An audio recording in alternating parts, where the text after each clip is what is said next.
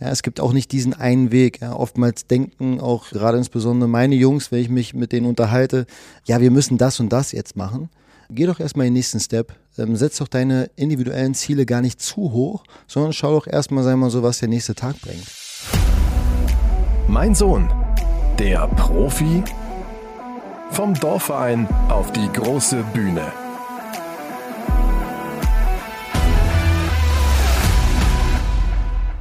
Wir sind heute wieder unterwegs. Die Reise führt uns, das sind natürlich wie immer Tanja. Hallo Tanja. Hallo Roman. Und mich nach Hannover zu einem, ja, dessen Vita äh, schon einige Traditionsclubs beinhaltet, darunter Energie Cottbus, Schalke 04 und aktuell eben Hannover 96. Das ist Stefan Schmidt. Hallo Stefan, grüße dich.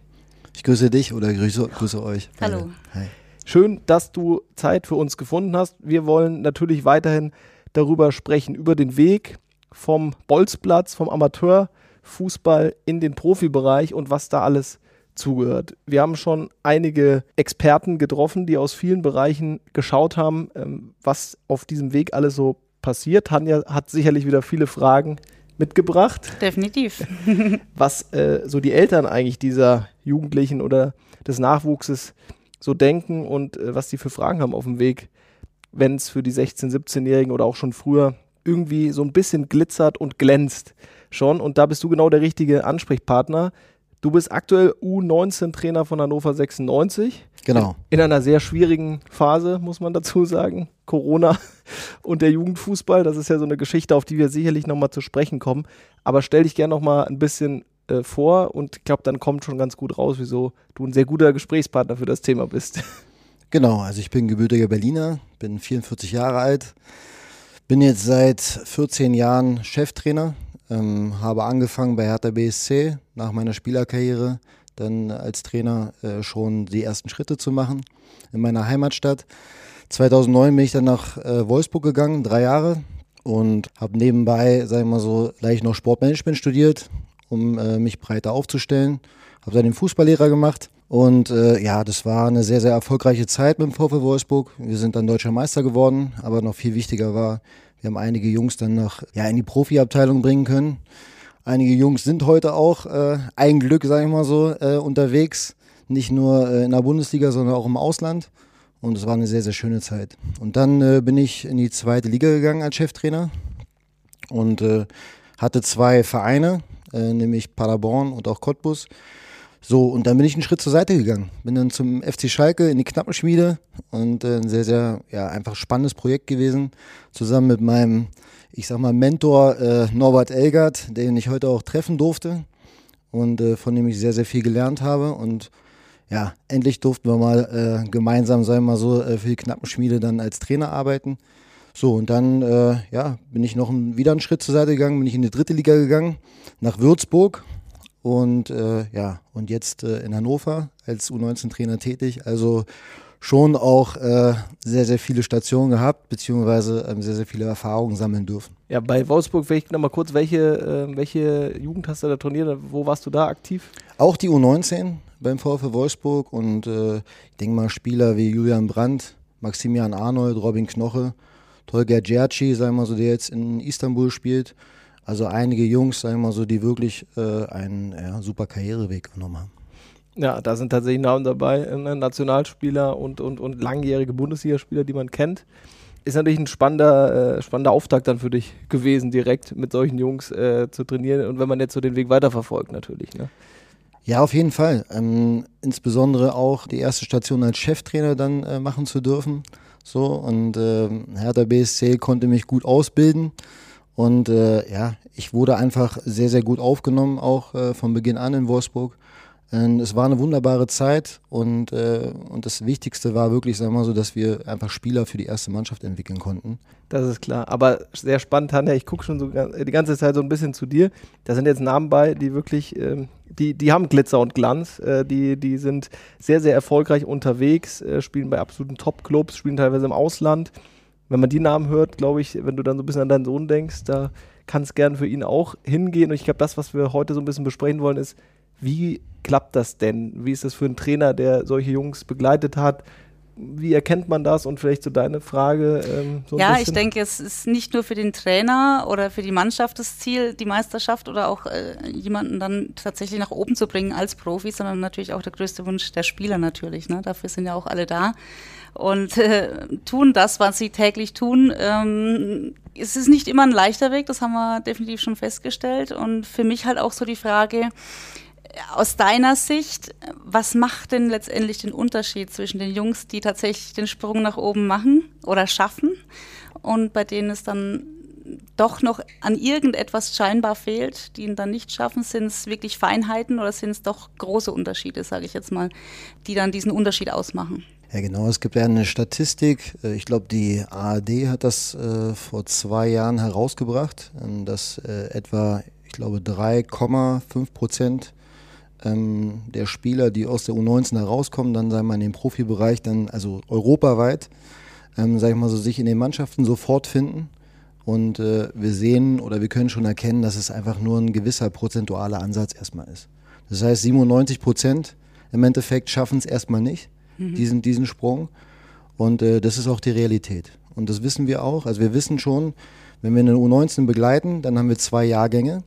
Und innerhalb dieser zwei Jahrgänge ist es so, dass ein Jahrgang, der dann rauskommt, also das wäre jetzt zum Beispiel der 2002er Jahrgang, der jetzt rauskommt im Sommer, Richtung Männerbereich, beziehungsweise dann vielleicht auch Richtung Profibereich, dass es maximal zwei bis drei pro Jahrgang sind, die die Chance haben, dann auch in diesen Bereich zu kommen. Und äh, wir werden wahrscheinlich das noch vertiefen, aber es gibt eine Menge Momente und auch eine Menge Säulen innerhalb dieser Ausbildung, die gefüllt werden müssen, damit diese Spieler auch diesen Sprung dann äh, äh, erreichen. Aber, und das ist auch entscheidend, es ist so, sie können ihn erreichen, aber wenn sie ihn erreicht haben, dann beginnt das eigentlich erst mhm. alles. Und dementsprechend äh, ist es trotzdem so, dass wir in der U19, wenn man jetzt mal sieht, wir haben mehrere Stockwerke, die nach oben gehen und oben möchte man, sagen wir mal so, in den Profibereich ganz oben ankommen und das Step by Step dann sind die schon äh, wirklich sehr, sehr viele Stufen auch gegangen innerhalb der Ausbildung. Aber der größte Sprung dann nach ganz oben, ähm, der muss erstmal gemacht werden. Hm. Wo liegt da für dich der kleine, aber feine Unterschied? Der Unterschied an sich ist gar nicht so klein, sondern der ist extremst groß. Okay. Also wenn man jetzt dieses Tor nehmen würde, wo jetzt sagen wir mal so die Spieler dann äh, durchgehen in den Profibereich, dann ist das Tor insgesamt sehr, sehr klein, sehr, sehr eng. Ja, am Anfang sind es extremst viele Talente, ganz unten. Und dann wird eigentlich dieser Flaschenhals immer kleiner, kleiner, kleiner. Und dann ist dieses Tor extremst klein, da kommen nur ganz, ganz wenige durch. So. Und äh, da gibt es so viele, ich nenne es mal Elemente, die da reinspielen, ähm, insbesondere auch was mentale Momente anbetrifft. Und äh, schon auch im U19-Bereich haben sie sich dem Konkurrenzkampf schon in der U17, in der U16, in der U15 mussten sich dem Konkurrenzkampf stellen. Sie mussten sich gegen andere beweisen. Sie äh, haben wahrscheinlich auch Widerstände schon erlebt, haben vielleicht auch mal einen Stammplatz verloren. Das heißt, wir reden von Gefühlswelten, die sich da aufgemacht haben.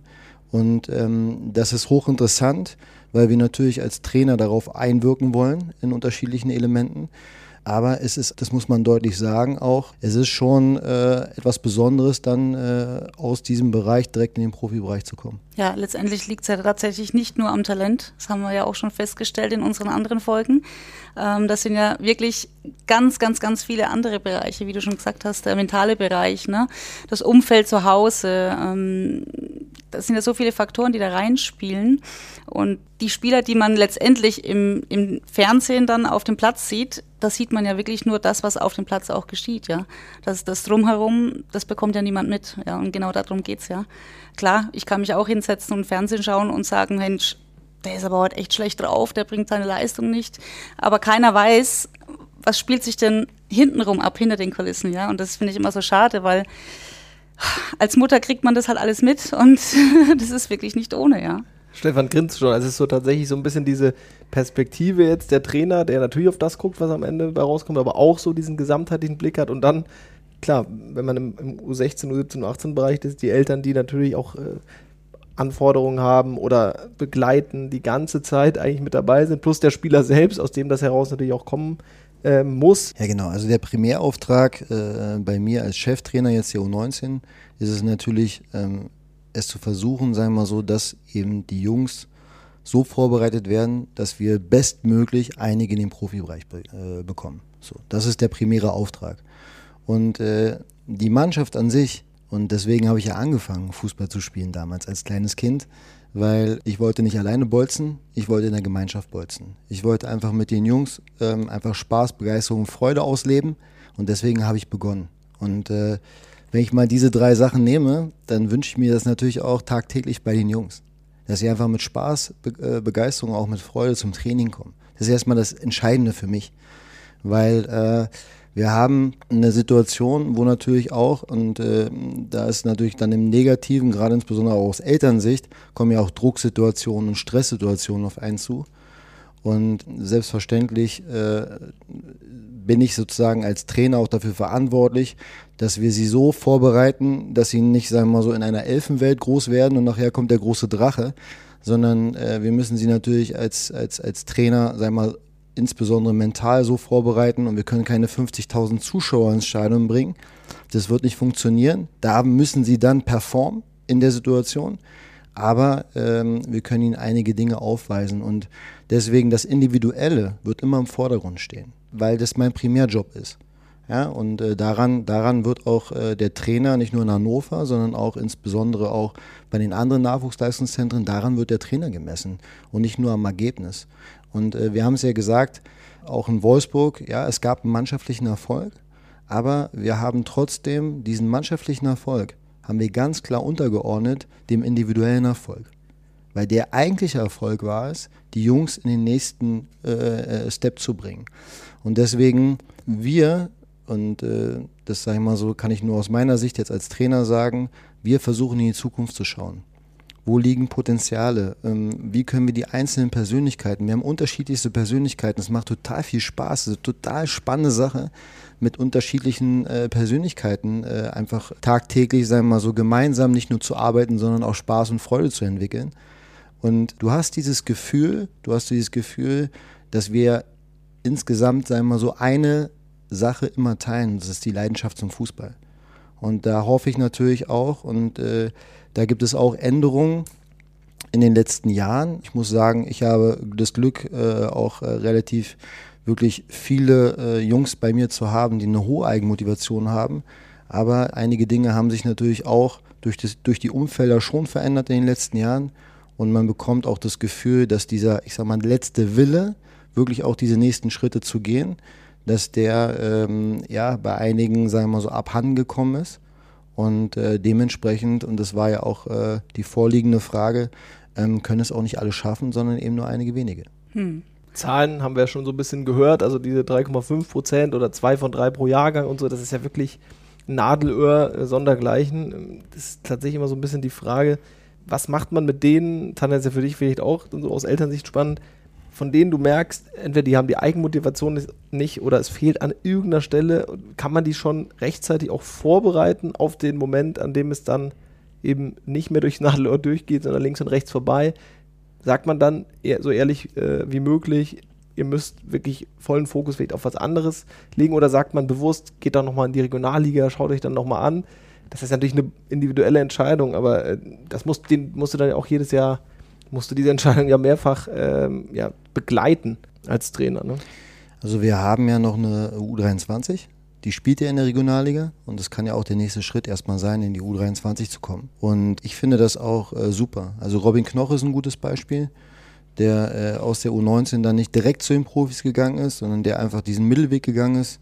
Wir haben auch einige andere Beispiele wie Joel Matip, beispielsweise auch bei Schalke, auch über die U23. Dann war er der beste Spieler irgendwann im Champions League-Finale, was er dann gewann mit Liverpool. Also es gibt unterschiedlichste Wege. Ja, es gibt auch nicht diesen einen Weg. Ja, oftmals denken auch gerade insbesondere meine Jungs, wenn ich mich mit denen unterhalte, ja, wir müssen das und das jetzt machen. Geh doch erstmal den nächsten Step. Ähm, setz doch deine individuellen Ziele gar nicht zu hoch, sondern schau doch erstmal, sei mal so, was der nächste Tag bringt.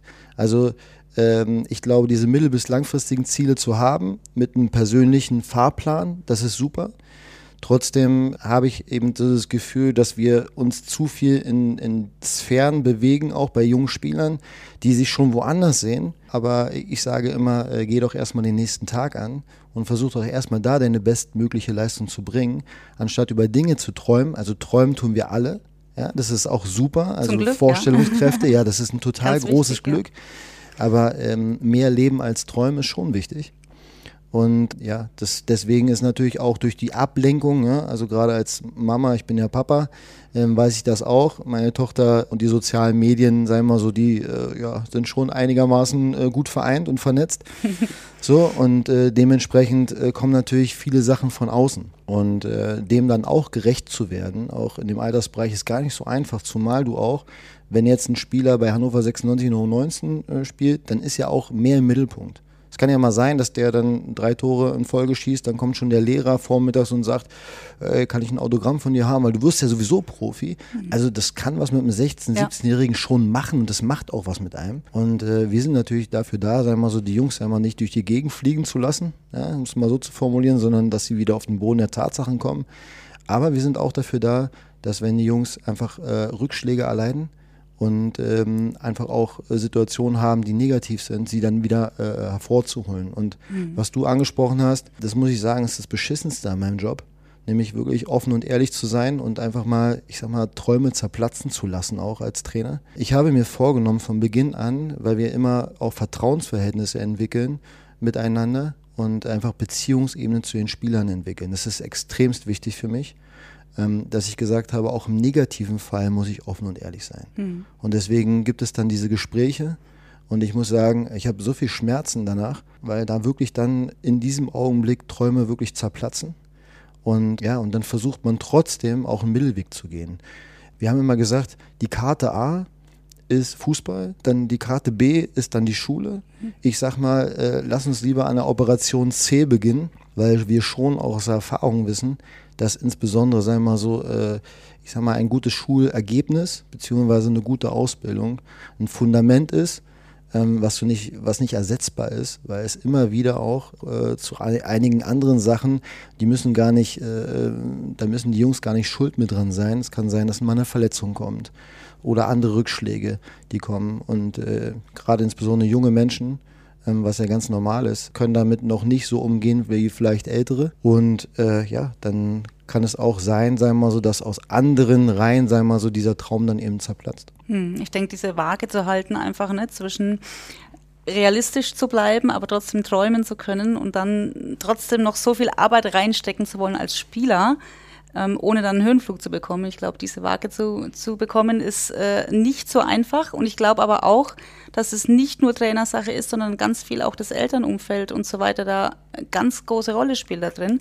Ähm, vielleicht kannst du da noch mal kurz was dazu sagen, was inwiefern die Eltern da eine Rolle spielen oder wie sie sich vielleicht auch verhalten können, um diesem Ganzen dann auch unterstützend mitzuwirken, statt dagegen zu wirken. Also kann man ja auch viel falsch machen als Eltern. Ja, ich, man kann es so mit einer Waage der Vernunft eigentlich, sagen wir mal, so ganz gut ausgleichen. Ja? Also diese Waage der Vernunft äh, auch seitens de, des Umfeldes, gerade insbesondere der Eltern. Ich habe beide Seiten schon erlebt, nämlich extrem ähm, über ehrgeizige äh, Eltern, die auch äh, ihre Kinder oftmals auch kritisiert haben. So, und äh, das Allerwichtigste, äh, nicht nur für den Fußball, gerade insbesondere auch für junge Menschen, ist es wichtig, dass sie mit Selbstvertrauen äh, durchs Leben gehen. Und äh, wenn du dem natürlich, sagen wir, aus diesem Umfeld heraus dieses Selbstvertrauen entziehst, über einen längeren Zeitraum, ist es schwierig für uns auch als Trainer, ja. sagen wir so, dem da, sagen wir so, dann entgegenzublicken. Mhm. Ähm, und diese Waage der Vernunft meine ich auch in, in, in dem anderen Sinne, ähm, dass man, sagen wir so, dann nicht die äh, Tasche trägt, beziehungsweise dann die goldenen Schienbeinschoner kauft, ähm, weil das Kind, sagen wir mal so, mal ein Tor geschossen hat, also ich habe jetzt noch keinen Menschen gesehen, der ohne viel äh, Hilfskräfte, sagen wir mal so lange geflogen ist außer auf die Schnauze. Und äh, dementsprechend äh, müssen wir sehen, sagen wir mal so, dass wir sie dann wirklich, ähm, ich nenne es mal, mit Demut auf der Erde behalten. Und dafür sind auch äh, Eltern zuständig, mhm. ähm, diese Waage zu haben. Und äh, ich finde, und äh, da habe ich auch positive, sehr, sehr viele positive Beispiele genommen. Gerade insbesondere bei denen auch, die es geschafft haben. Da waren die Eltern, die hatten eine gute Mischung. Mhm. Die waren schon auch etwas entspannter, haben sich auch in die, ich nenne es mal, sagen wir mal so, in die Inhalte gar nicht so eingemischt, mhm. weil es ist auch extrem schwierig, wie du auch gesagt hast, aus Elternsicht, sagen wir mal so, da eine, also man ist immer subjektiv, aber man ist natürlich auch in den Inhalten gar nicht so mit drin, ähm, im tagtäglichen Bereich. Ich glaube auch, da musst du aus deinen Erfahrungswerten mal, aber ich merke einfach auch bei den Jungs, die kapseln sich ja auch ein Stück weit ab dann irgendwann ne, von, von Mama und Papa, Ja. was ja auch Ja, richtig ist. Absolut. Und erzählen auch wahrscheinlich gar nicht von ihren Ängsten so viel, weil sie natürlich jetzt langsam auch Mann werden wollen. So. Und äh, das ist äh, eine schwierige Balance. Absolut. Und ähm, ich spüre das auch. Ich glaube, dass wir, äh, dazu können wir auch später nochmal kommen, aber dass wir äh, schon auch einen anderen Beanspruchungsgrad haben jetzt als vor 10, 15 Jahren. In, also wirklich allen Bereichen, sei es Schule, äh, sei, es, sei es der Fußball insgesamt, der sich auch nochmal in der Dynamik entwickelt hat. Und es ist schon gar nicht so einfach für so einen jungen Menschen, das alles zu verarbeiten. Absolut. Also das ist ein gutes Stichpunkt, äh, was du da jetzt auch gesagt hast. Auch als aus Elternsicht und deswegen sitzen wir ja hier heute, weil es für die Eltern auch echt immer nicht so einfach ist. Ja, das ist, muss man echt mal so sagen, wie es ist.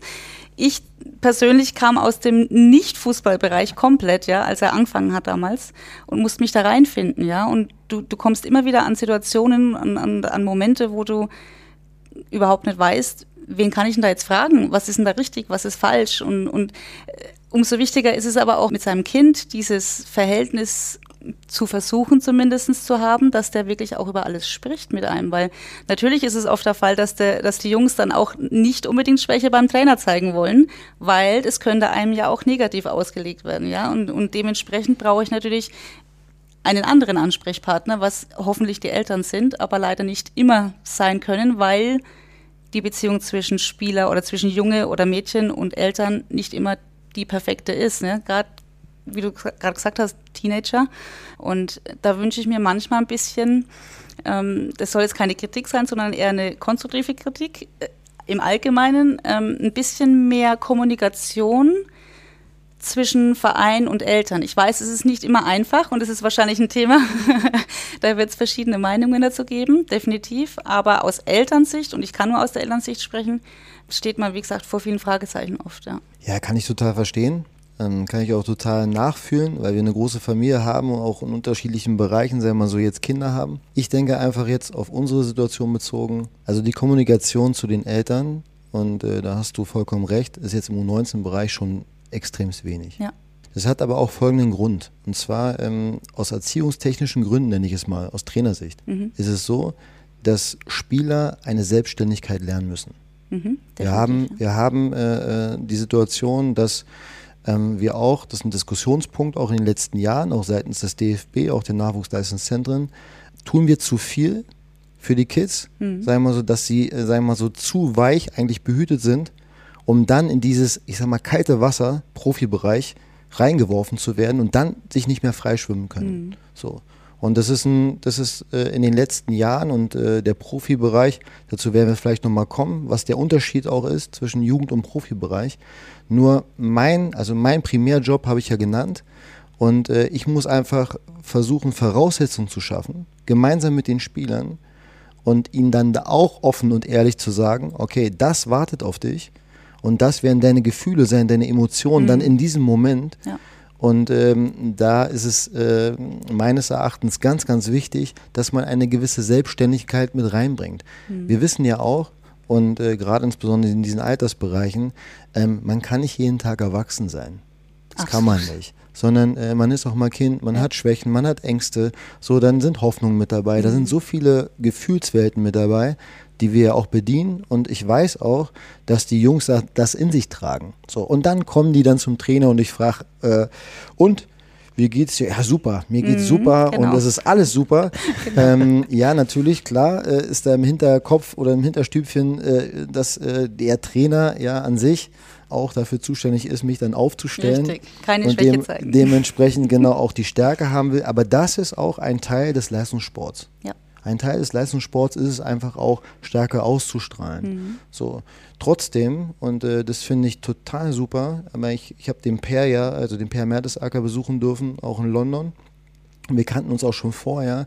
Ich habe ja auch sein Buch gelesen und äh, da hat er auch offen drüber gesprochen, ähm, dass dieser Druck schon für ihn auch negativ gewesen ist als Spieler. Habe ich neulich erst einen Artikel gelesen drüber. Genau. Ja. Und äh, er ist auch nicht der Einzige. Ich fand es auch äh, total überraschend, muss ich sagen, der Gianluca äh, Buffon, der Torhüter, langjährige Torhüter der Nationalmannschaft von Italien, aber auch bei Juventus Turin sag ich mal so, hat das auch aus seiner Sicht. Also, dass er einfach äh, schon auch depressive Momente hatte. Mhm.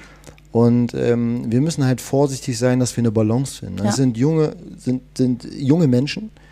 Und ähm, bei allem, sage ich mal so, und diese Balance ist gar nicht so einfach auch aus unserer Sicht, also für mich als Trainer. Ja. Ähm, nur äh, wir haben auch ein weitere, eine weitere Situation, die uns auch beschäftigt. Und äh, das ist in Deutschland gerade insbesondere, ich habe gesprochen von Beanspruchungsgrade.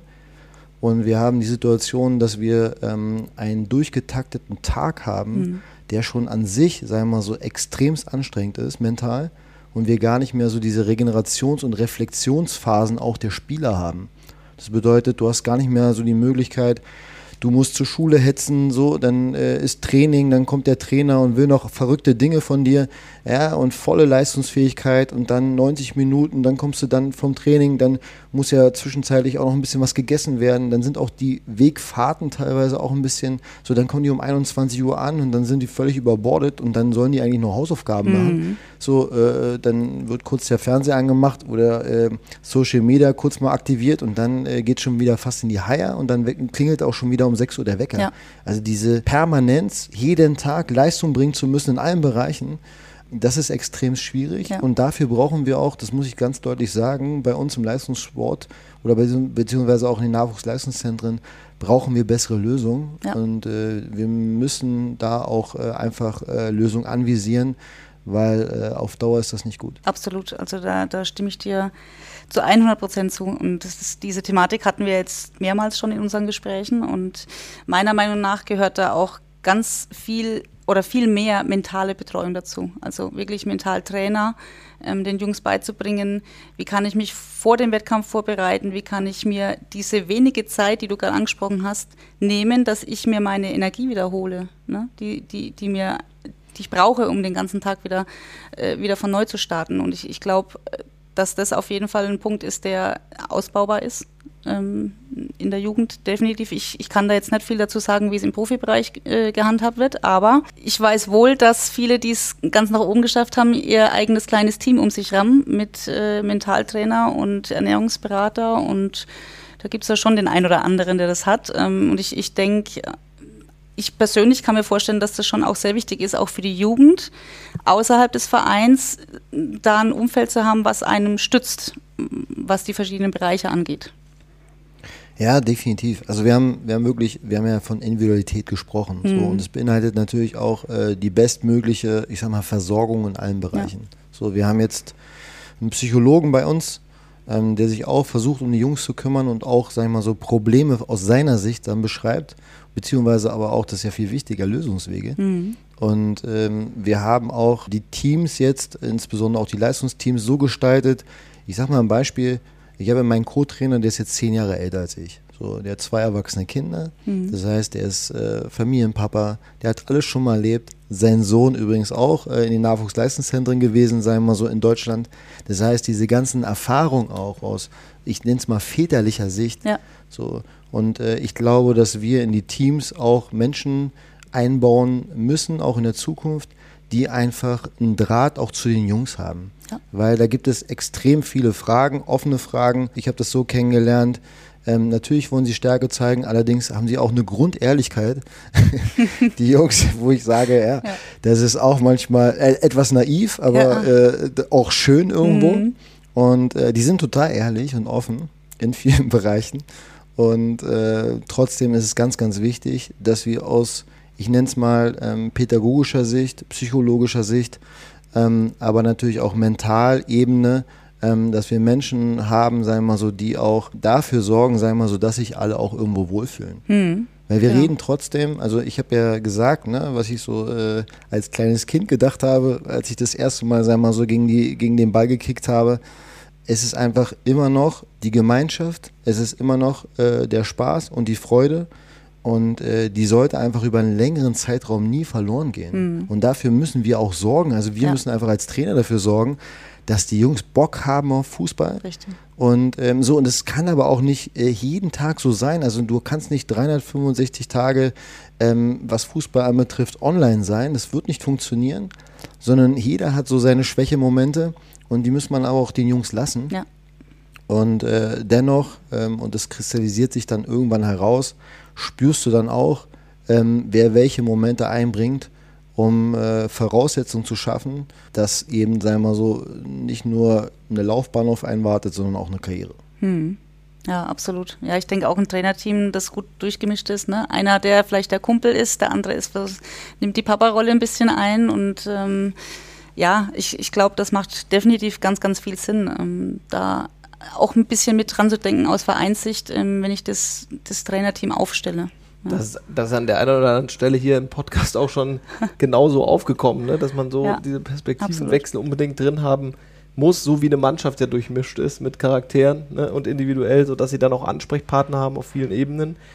Ich möchte gerne nochmal einen anderen Punkt äh, ansprechen, weil du jetzt eben Profis trainiert hast, ebenso wie, wie viele Jugendmannschaften um quasi so ein bisschen dann letztlich auch wirklich diese ganze Corona-Lage nochmal so ein bisschen doch mit einzubeziehen, weil sie jetzt einfach ein Jahr anhält und sie den, ja in vielen Bereichen, aber wenn wir jetzt über Profifußball sprechen, der zwar gespielt hat, aber die Jugendlichen viel weniger Möglichkeiten hatten und denen jetzt einfach sehr viel Zeit fehlt oder sie es nicht so äh, erleben konnten wie, wie sonst immer.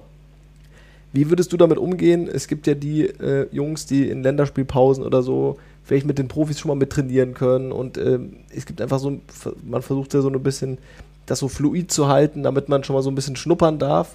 Ähm, hast du das Gefühl, das wird jetzt in Zukunft oder wurde jetzt in den letzten Monaten, äh, je nach Perspektive, wichtiger, dass man sie gerade jetzt schon mal so ein bisschen abgleicht und dann schon mal so ein bisschen ins kalte Wasser wirft, wie du das sonst gesagt hast?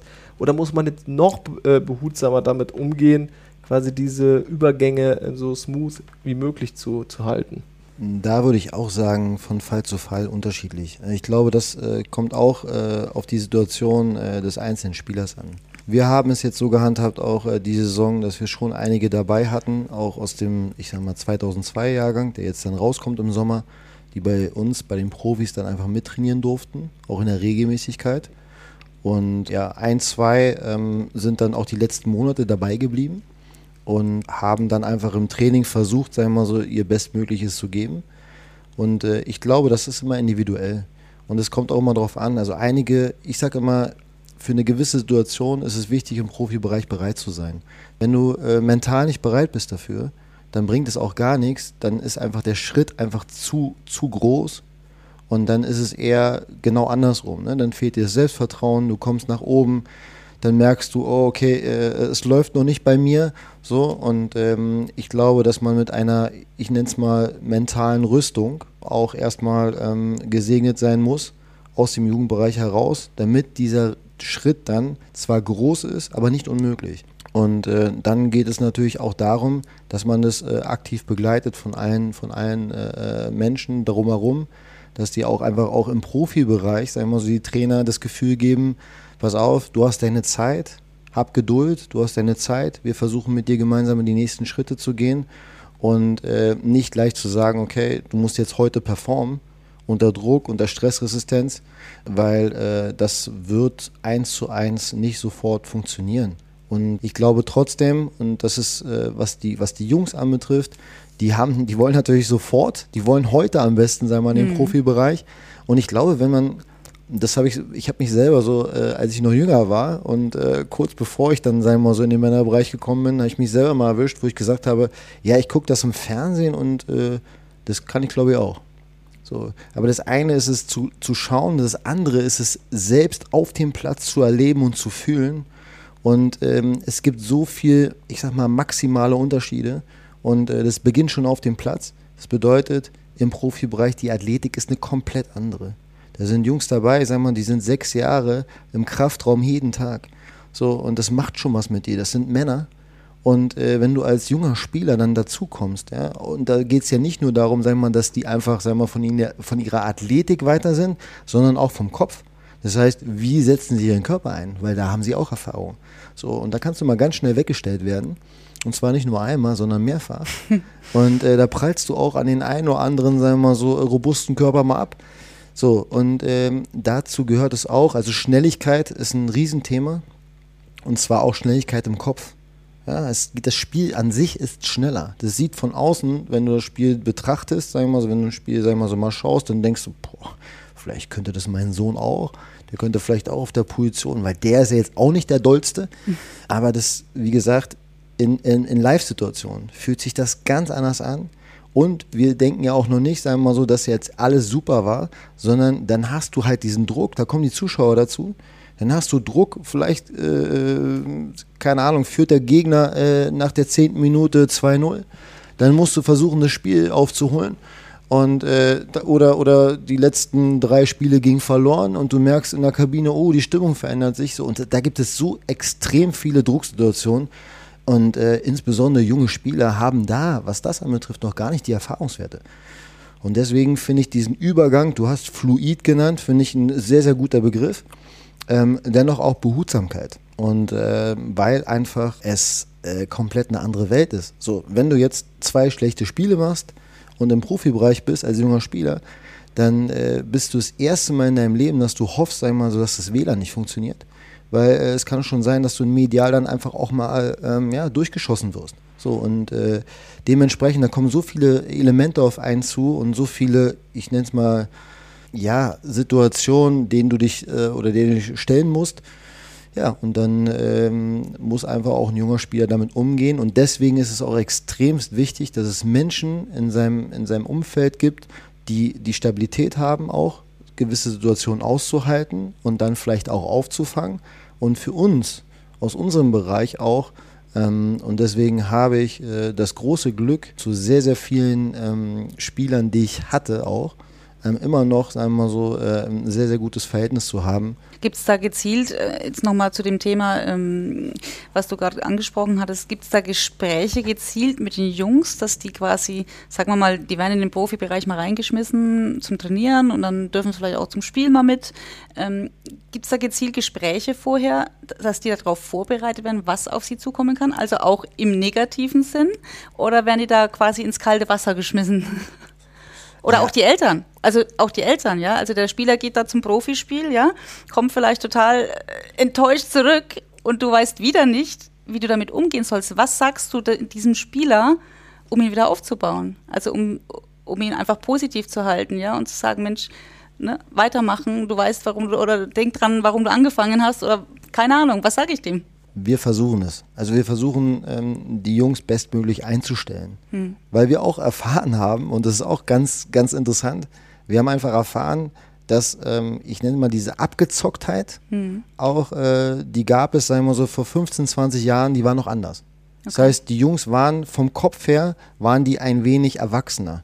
Mhm. So, ich kann mich selber erinnern, als ich dann so meine ersten Schritte, äh, sag ich mal so, nach dem Jugendbereich gemacht habe und äh, dann in, im Profibereich angekommen bin, das war schon hart. Aber mir hat, irgend, mir hat gar keiner irgendwas erzählt. Aber es gab gewisse Dinge, auch die in der Kabine abgelaufen sind, aber auch auf dem Platz, wo du mal gesagt hast, okay, als junger Spieler, weil die Hierarchieebenen damals waren noch andere auch, das muss man auch deutlich sagen. Hm. Und da wusstest du schon, okay, alles klar, also Tor tragen mache ich dann schon ja. mal die ersten drei Jahre, weil, weil ansonsten, ansonsten äh, gibt es Riesenprobleme hm. und äh, dann äh, kommst du nicht mehr in die Kabine so einfach rein. Und äh, heute ist es schon anders, ähm, vielleicht auch ein Stück weit mehr Naivität drin ähm, weil auch die Elternhäuser sehr, sehr behütet sind zum Teil mhm. und vielleicht auch viele Sachen abgenommen wurden, sagen wir mal so, die damals als Selbstverständlichkeit galten. Ja, musste selber, musste selber machen. Mhm. So, ich habe, ähm, als ich im Jugendbereich die Vereine gewechselt habe, auch also im, im, zu Top-Vereine in Berlin, also Berlin als äh, Sammelsorium. Damals waren noch andere äh, Vereine außerhalb von Hertha BSC besser. Und äh, ich habe niemals meine Eltern involviert sondern ich habe, ich habe, ich bin gewechselt, weil mich ein anderer Verein haben wollte. Ich war davon überzeugt und habe es einfach gemacht. Und da war ich 15, 16. Hm. So, das ist heute gar nicht mehr. Die, die, die Eltern leben das total mit, was ja total nachvollziehbar ist. Wir müssen nur schauen, dass wir, ähm, ich nenne es mal, die Bequemlichkeiten, alles abzunehmen, die, äh, die ist halt schwierig, sagen wir mal so, weil nachher ist die Selbstständigkeit so groß und ähm, da müssen sie einfach, sie müssen alleine nachher äh, zurechtkommen. Mhm. Und äh, wenn ich das vorher nie gefühlt habe, ist es schwierig. Also ich Absolut. merke, ich merke, dass äh, wirklich äh, diese Naivität teilweise sehr, sehr groß ist. Wir haben einige Jungs, wo ich total überrascht war. Äh, okay, ich nenne mal ein Beispiel: Auslaufen nach dem Training. Mhm. So, dann äh, wird zehn Minuten ausgelaufen, dann kann ich natürlich nicht als 18-Jähriger ganz hinten in der Gruppe laufen. Das wird nicht funktionieren. So, das ist nur ein Beispiel, sondern ich muss vorne in der Gruppe laufen. Das ist einfach auch, auch wenn die Hierarchie vielleicht ein bisschen flacher geworden ist, aber eine Grundvoraussetzung, dass der 35-Jährige, sagen mal so, nicht vor dem 18-Jährigen läuft. Ja. So, das sind so, so Details, aber das äh, merkt sich der Trainer und das merken sich auch die Spieler. Mhm. Und vielleicht in dem Moment sagen sie sich, aber sie lassen es in einem anderen Moment schon mal spüren. So, und äh, deswegen sind so auch Details, äh, wie komme ich an, was erwartet mich eigentlich, so, ähm, also versuchen schon auch die Jungs einmal so, äh, ja, einfach eine Vorstellungskraft zu entwickeln, was auf sie zukommt, aber leben, fühlen und dann auch, sag ich mal so, vielleicht sogar Fehler machen, was ja ganz normal ist. Klar. Das ist ja auch, sag ich mal so, finde ich auch, dass das Entscheidende, sag ich mal so, um groß zu werden, ähm, du musst Fehler machen. Absolut. Und äh, du musst aber auch einem jungen Menschen zugestehen, Fehler zu machen. Mhm. Und ähm, man muss aber trotzdem deutlich sagen, im Profibereich ist es so, dass du im Moment performen musst. Da werden Fehler bestraft dann in dem Moment, ne? Und auch nicht in der Gänze so viel verziehen, mhm. weil ähm, auch der Trainer im Profibereich unter einem anderen Druck steht. Ja. Und wenn er drei Spiele in Folge verliert, aber nur Talente spielen lassen hat, dann wird trotzdem wahrscheinlich, wenn die Verantwortlichen nicht sagen, du herzlichen Glückwunsch, dass du Spieler ausgebildet hast, ähm, sondern die werden sagen, das nächste Spiel solltest du schon mal gewinnen. Und mhm. dann ist äh, die Ausbildung an sich ähm, nicht der primäre Faktor. Ja, leider. Was ich spannend finde, was du, Stefan, jetzt gesagt hast, so welche Rollen, ich habe jetzt einfach mal gespannt gelauscht, dann auch welche Rollen der Trainer dann natürlich auch einnimmt. Also du sagst auf der einen Seite, möglichst nah dran sein, Selbstvertrauen geben, dann setzt man ihn aber trotzdem mal irgendwie, man muss ihn ja auf die Bank setzen, weil es können ja nicht 23 Spieler spielen, sehr klar, dann entzieht man ihm wieder das Selbstvertrauen? Wie reagiert man? Wie greift man vor, äh, wenn mal ein Rückschlag kommt oder wirklich, wenn das Scheitern kurz bevorsteht? Scheitern in Anführungszeichen, ne? nur weil man den Schritt zurück macht oder es auch nicht schafft, hat man ja trotzdem viele Jahre investiert. Ähm, deshalb sprechen wir ja auch mit Leuten, die es dann irgendwie nicht geschafft haben.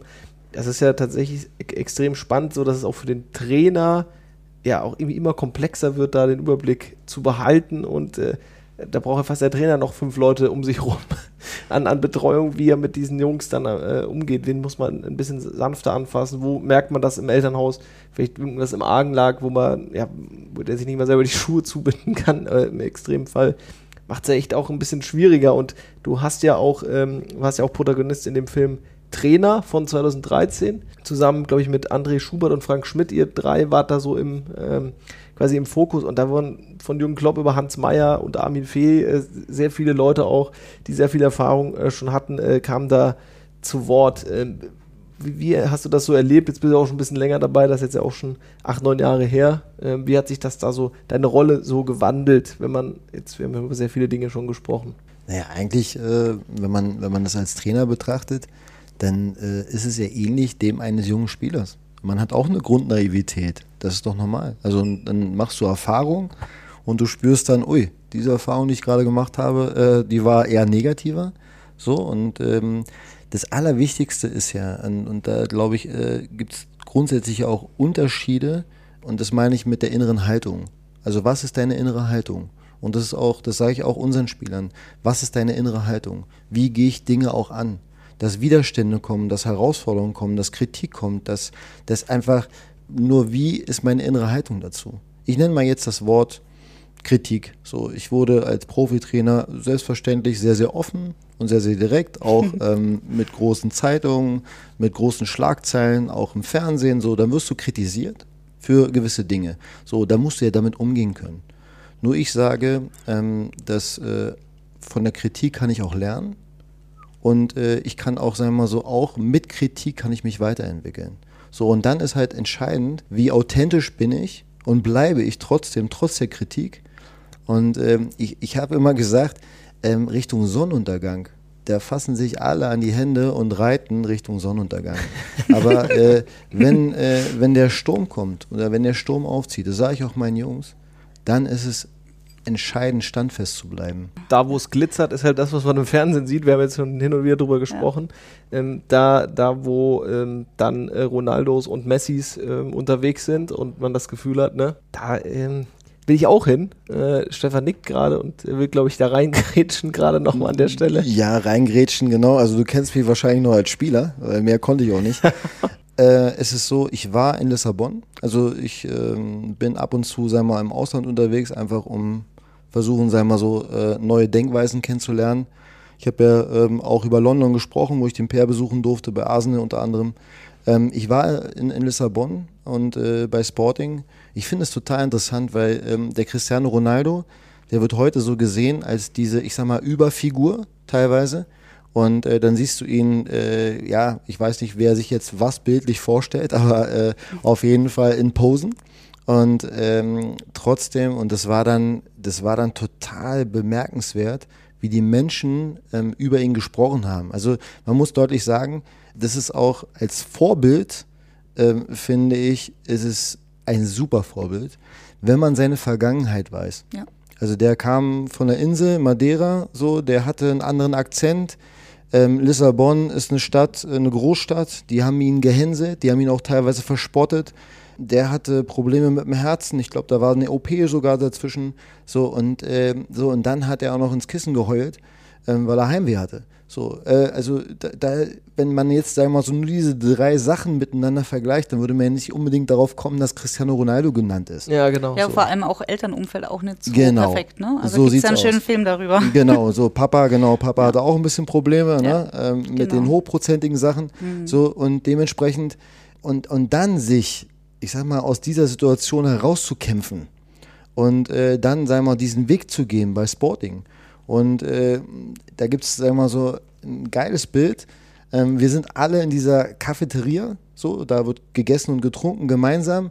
Und nebenan siehst du, wir mal so, siehst du, äh, ja, ähm, den Kraftraum. Das heißt, du kannst ihn erkennen durch Glas. So. Und dann hat er gesagt, ja, und so war es dann. Wir haben dann alle gegessen und Cristiano Ronaldo hat im Kraftraum trainiert. So. Und wir haben ihn da, dabei zugesehen, eigentlich, wie er mehr macht als alle anderen. Mhm. Und äh, das ist ein super Beispiel, weil es nämlich das, was die meisten, und äh, Talent ist ja schon mal jetzt aufgekommen, ich habe ein, hab ein spezielles Verhältnis übrigens einmal zu diesem Begriff. Und äh, ich habe einfach gesagt, okay, das Talent ist das eine. Was du daraus machst, wie du es entwickelst, ist das andere. Er hat einfach für sich einen Weg gefunden, der ist außergewöhnlich. Ich, ich habe mit äh, zwei ehemaligen äh, Spielern von ihm gesprochen, einen von Manchester United, einen von Real Madrid, deren Namen ich jetzt nicht nennen möchte. Und äh, die haben einfach mir gesagt, dass er äh, die Tischtenniskellen kaputt gemacht hat, wenn er verloren hat. Ähm, die Reservetorhüter, sagen wir mal so, hatten, haben sich schon versteckt, weil sie nach dem Training keinen Bock mehr hatten, mit ihm zu trainieren. Und also da sind Sachen abgelaufen. Deswegen hat er, muss man deutlich sagen, alles, was er in seinem Leben erreicht hat im Fußball, hat er sich mehr als verdient. Ja. Und deswegen ein wunderbares Vorbild. So schließen wir also letztlich mit einer schönen Anekdote, Stefan, von dir über Cristiano Ronaldo und deinen äh, Besuch äh, an seinen Wurzeln. Wir haben von, am Anfang über das Glitzern und Glänzen gesprochen. Das Buch wollte ich jetzt noch einmal erwähnen, das äh, von dir kommt im Glanz des vierten Sterns. Das ist ja kurz nach, ein Jahr so nach, nach dem WM-Erfolg äh, entstanden. Äh, da ging es ja viel um dieses Verhältnis Individualität, Mannschaft, äh, wahrscheinlich auch um dieses äh, ähm, Thema Talent und was da alles dazugehört. Ähm, also ich glaube, da kann man in der Tiefe nochmal so ein paar deiner Gedanken sicher äh, nochmal vorfinden, wenn man sich das zu, zu Gemüte führt. Ich habe mir, äh, wie gesagt, in, in, Teilen mir das dann, dann auch angelesen.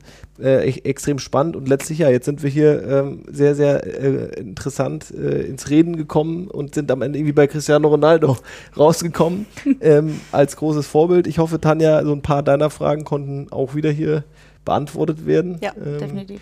Aus einer sehr, sehr spannenden Perspektive. Wieder was Neues. Also viele Sachen sind ja ähnlich. Da sind die Ansichten auch gleich. Man merkt, man redet über das Gleiche. Also egal, ob man mit einem Spieler redet, der als U19-Spieler es dann irgendwann nicht mehr geschafft hat, oder mit einem Profi oder mit einem Berater. Äh, man gibt, es gibt so diese ja, kleinsten gemeinsamen Nenner und von da aus gehen, äh, gehen die zwei äh, ab. Daher sehr, sehr spannend und vielen, vielen Dank, Stefan, für deine Zeit, ähm, für deine Perspektive auf unseren Podcast. Ich bedanke mich. Danke auch. Und dann schönen Tag noch. Euch auch, danke. Tschüss. Ciao. Mein Sohn, der Profi vom Dorfverein auf die große Bühne.